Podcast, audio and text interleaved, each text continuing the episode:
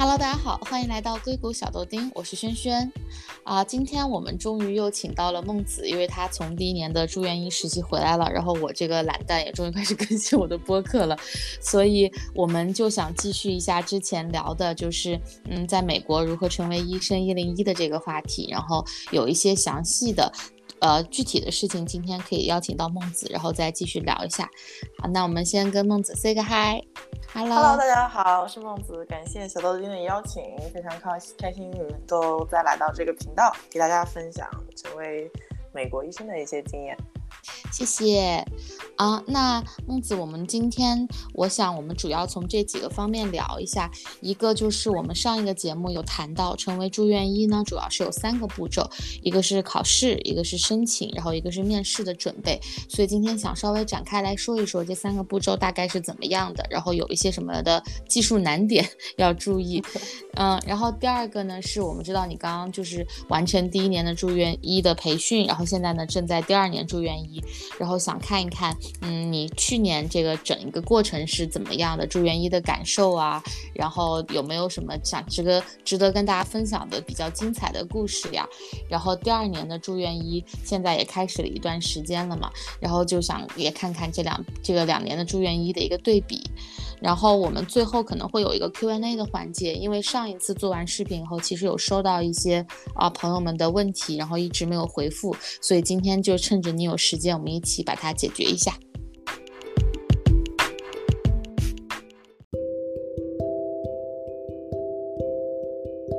从第一个问题开始，我们来聊一聊成为住院医的几个准备。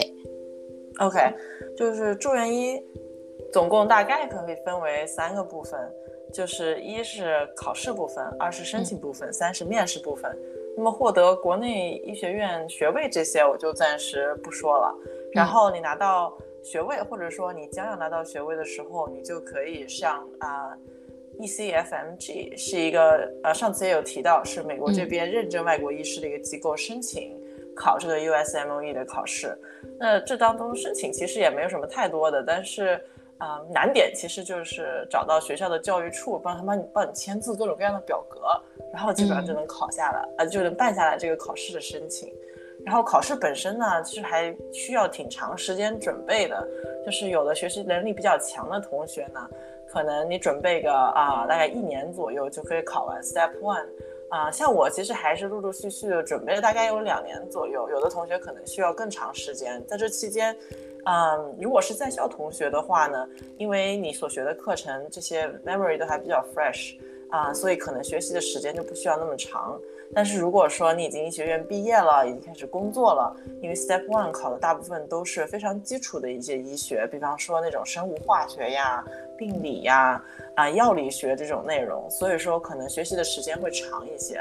啊，有很多很多 step one 的一个参考资料在网上面，也有也有相关的培训班啊什么的。啊，我感觉资料还是挺多的啊，比较非常建议，如果大家有兴趣的话，可以找一些考过的人聊一聊呀，加入一些微信群呀，看看大家都在学习什么资料啊，嗯嗯，然后啊，逐步的准备起来。那当你考考完 Step One 之后，你就大概知道这个考试是一个什么样子。Step Two 的考试准备其实也很类似啊，也会有很多这个参考学习资料，但是就没有 Step One 那么明确了。我觉得 Step Two 就主要就靠刷题。你知道那个 USME 就是有一个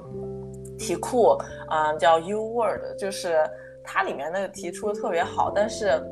大概每一个考试大概都有三千多到四千道题这样子，然后对大部分的同学就至少要做完一遍，然后如果说不是很有信心，就可能要他们要刷两遍甚至三遍的题之后再去考，啊，这三千题都是 Step Two 的是吗？对，Step One 可能有三千到四千题，Step Two 也有三千到四千题，哦，就是分开的。对对对，强度很大哦，这个刷题的。对，刷题强度还是挺大，就是光是刷题，我估计全职刷题可能都得刷个半年。嗯嗯 嗯。好的好的，那 Step Two 跟 Step One 有什么不一样呢？Step One 你说是基础医学为主的，嗯，对，Step Two 它考的是更加偏临床的内容，就更像你在医学院上临床之后考试的题目。就它一般给你的是病例呀，然后问你的是，要不就是这个病是什么诊断呀，或者说是这个病后续应该怎么治疗呀，或者说下一步我们应该呃 order 什么检查呀，来明确诊断呀，啊，诸如此类的，就会更加临床一些。明白，但相对来说，对医学生来说，可能 Step Two 因为跟你在学的后期的内容更相关嘛。比如说你在临床实习的话，Step Two 其实就是在你每天做的内容。我觉得准备起来会比 Step One 要简单一些。对，make sense，就好像比较贴近生活一点。然后第一个 Step One 就是比较书本知识一些。对对对。嗯，好的。那这两个主要就是考试实打实的做题。那我记得你说之后还有 Step Three 是吧？这个。对对对，Step Three 它其实不是一个你在找住院医之前必须考的考试。就美国医学生他们的这个 Step 是在医学院期间考完 Step One、Step Two，然后就去 match 住院医了。他们可以在住院医期间完成 Step Three，因为完成 Step Three 之后，你就可以拿到那个啊 license，啊就是 full license 这些东西。所以说，这只是申请啊你未来医疗执照必须要完成的一个内容。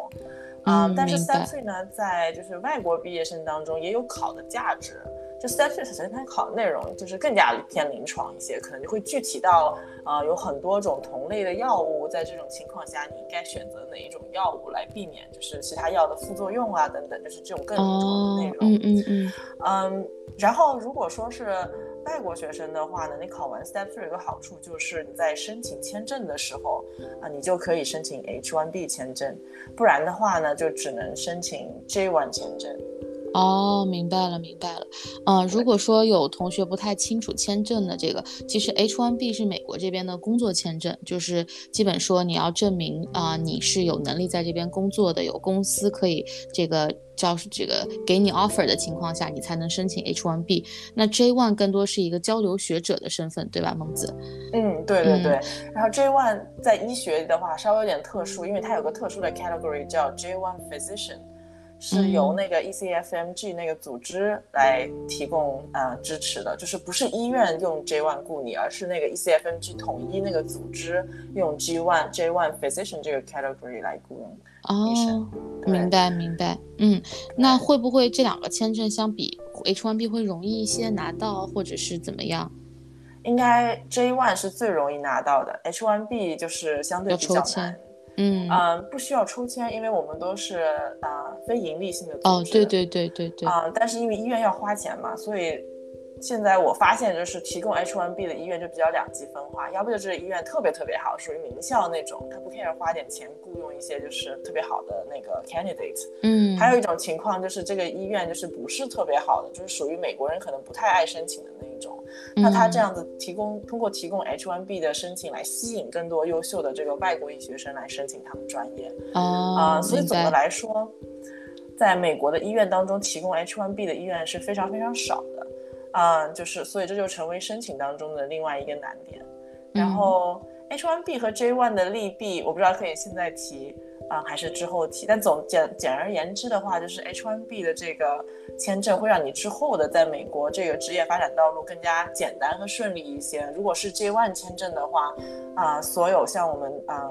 中国毕业生的话，都是要进行一个 J1 waiver 的。那 J1 physician 的 waiver 和其他 J1 签证的 waiver 是完全不一样的，需要你在一些 underserved 的地方工作多少多少年才可以 waive。这样子就会打断你的这个 training 和工作的这个计划和时间上的安排。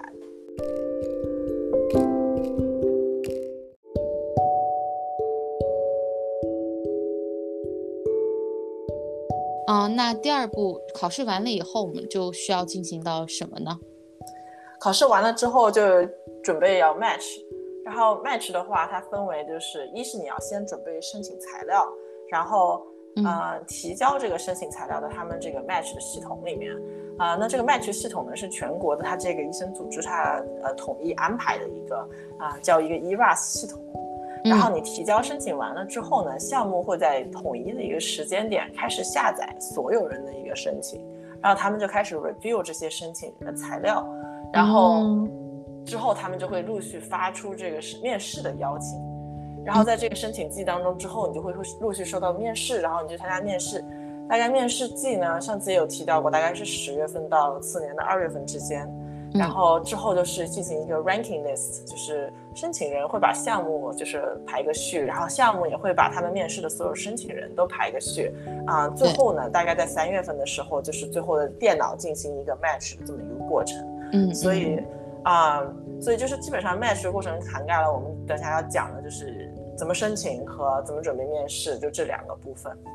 嗯，好，清楚了。对，然后这整个系统就我们上次聊过的，就是那打拿过这个 诺贝尔算法奖的诺贝尔奖的这个 高级算法系统。然后这个 Match 这边，你刚刚说有要提供一些资料去申请，那这些资料具体是什么呢？对，嗯，它的申请材料就首先是包含你的 CV，这个 CV 呢，就是不是说你自己。打印好的一张 CV，而是你要按照他那个网站上的那个 CV 格式，你一点点填进去的一个 CV，最后给你统一生成一个格式。那 CV 里面要包含的呢，就最基本的，比方说你的个人信息啊，你的受教育，你在什么学校，几几年到几几年获得什么学位，然后还有一些呢，就是比较重要，就比较有 flexible 的一个部分，就是说你要填写你的个人经历。它这个经历又分为这个 volunteer experience、research experience 和 work experience。然后这个区别可以就是最后如果有问题再继续再讨论，但是呢，你要在里面就详细写上你在，比方说，啊，你你以前在什么地方工作过，你的工作内容是什么？因为啊，你要把你的工作内容呢写的就是写的你你特别强啊，然后这个要 catch 这个 program 的这个。啊，筛选人的这个眼睛就是就是这是唯一的，就是你的这个 CV 里面就比较 flexible 的部分，你可以突出你的优势的部分。嗯，然后后面呢，还有你要写上你的 publication 啊，还可以写上你的一些兴趣爱好啊等等。啊，就大概就这么一个 CV，这是最基本的。然后呢，还需要提供一个 personal statement。啊，就是来阐述你为什么要学习这个，你要为什么要选这个专科做住院医呀？然后对于我们来说，可能也要回答一下你为什么要来美国做医生，而不是在中国做医生啊？啊，一个就是表现你自己个人性格特质的一篇小的 essay，相当于是。然后呢，还需要准备推荐信。推荐信的话，一般来说是在三封到四封左右。推荐信啊，就是你申请什么样的专科。那一般来说呢，就使用就是对应的或者相关专科的啊医生或者是教授的一些推荐信。嗯，这个就只能找中国的医生了，对吧？因为如果是你是中国找转过来的话，嗯，就是其实大家一般都会选择美国的医生。就是推荐信这个事情确实是比较 tricky。啊，有几个方法，比方说，如果你在美国做过 research 啊，或者说你有一些什么 connection 的话，就是一般会让导师给你写，就是就是 research 的导师给你写，这一般都是必要的。然后，嗯，啊，如果说没有做过 research 的话，很多同学会在 match 之前，他们会来美国先进行临床实习一段时间。就网上会有很多医院，他们会接受，比方说付费的或者是不付费的临床实习。然后你在实习期间，你要就尽量表现好，然后去跟啊跟你工作过的那些 attending 要推荐信。所以最好是美国的，嗯，比如说比较好的医院的、比较知名医生的推荐信。明白，这个其实跟其他工作专业找找工作也是一样的啊，就是其实推荐信这一块还是比较重要的，就更更加像我们就是过去经历的，你得有一个人来背书，所以可能就是如果是中国的医生的话，美国这边他也不太清楚中国的整个医疗系统，所以可能这个医生的话语权，如果你是拿到中国医生推荐信就会弱很多。那相比如果能够有机会。就是不管是通过付费的方式，自己付费先过来做一个实习，或者是 research，跟这边的医生有些 connection 的话，就会好很多哦。对对对，没错没错。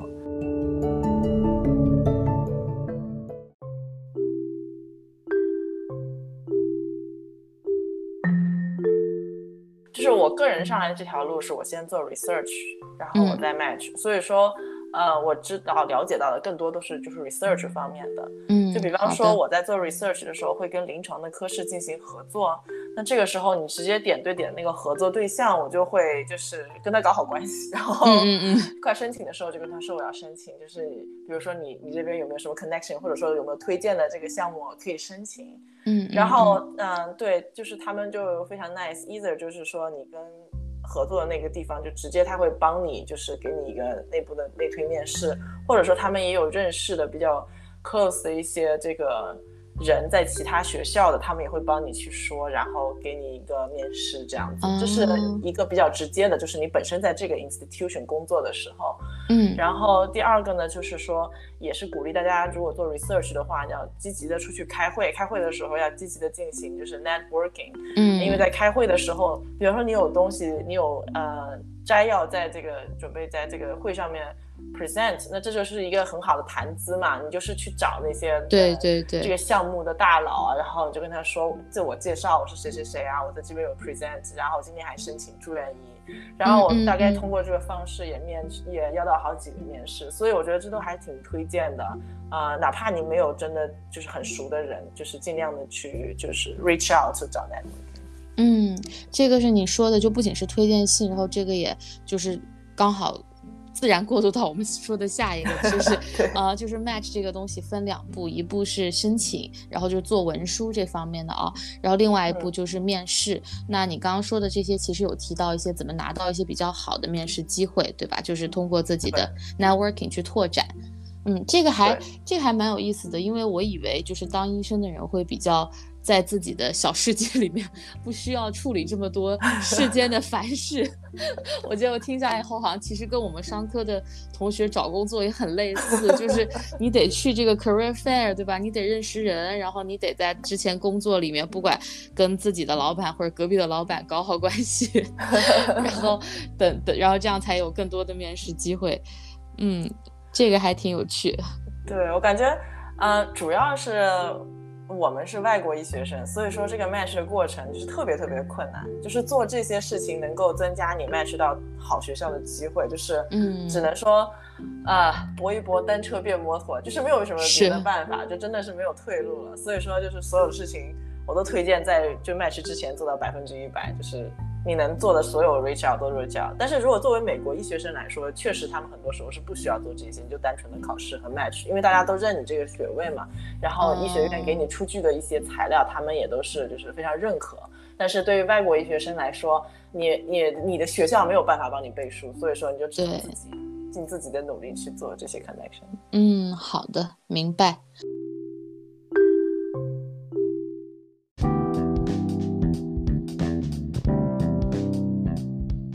好，那么我们现在刚好讲到面试这一步的话，就是除了刚刚孟子说的，我们怎么通过自己的 networking，然后找到别人给你面试的机会之外，那我们具体的面试需要做一些什么样的准备呢？嗯，对，就是准简单的来讲，其实我当时是就是 list 了面试常见的问题，然后我就把所有的我的面试答案全部都写下来，然后。然后我就反复的品味这个面试答案好不好，然后进行修改，然后再再练习如何自然的把这段话大致的就背诵出来，然后别人也看不出来你是背的，然后看起来就很真诚，就是就是最基本的一些面试准备。然后我当时呃参加了就是在我们这个医学院。啊，里面他们为他们医学生准备的啊，一个就是啊职业的培训那样子，他们就给他们培训了，就是面试啊，或者说是怎么写 personal statement 啊这种 workshop，所以我是参加了。然后基本上形式就是，嗯，大概三四个人组成一个小组，然后也是有一个呃一个清单，就是大家会问什么问题，然后大家就是轮着问，然后有一个老师就在旁边观察，然后他在你回答完每一个问题之后，就会给你点评啊。然后大部分都是鼓励的角度讲，然后就是还会给你再提一下，你应该比如说怎么讲会更好一些。然后我觉得就这个还挺有帮助的，因为就算是其他同学也没有参加过面试，但是他们给的 feedback 啊，我觉得就很客观，就还是很有用的。嗯然后。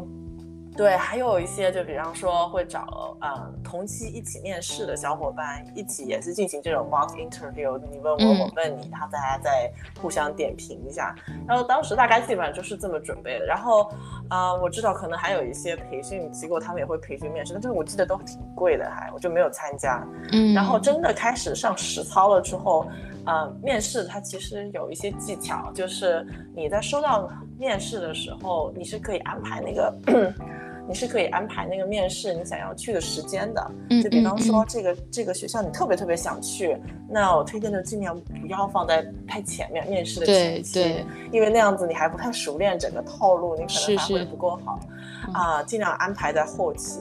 然后我是感觉我大概面试完了五到十个项目之后，就就就开始就就很放松了，然后就就随便说什么，就感觉都已经。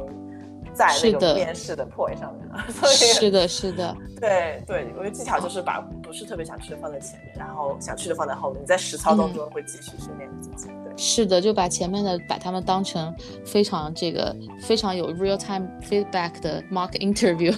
对，就你真的是能跟对方互动，然后看到对方的一些反应啊什么，然后你可能之后也就可以来调整自己的一些 answer。那这样可能就是面到比较后面的几家，像你说五到十家之后，你就很自信了，你都知道就对方想听什么了。对对对，没错。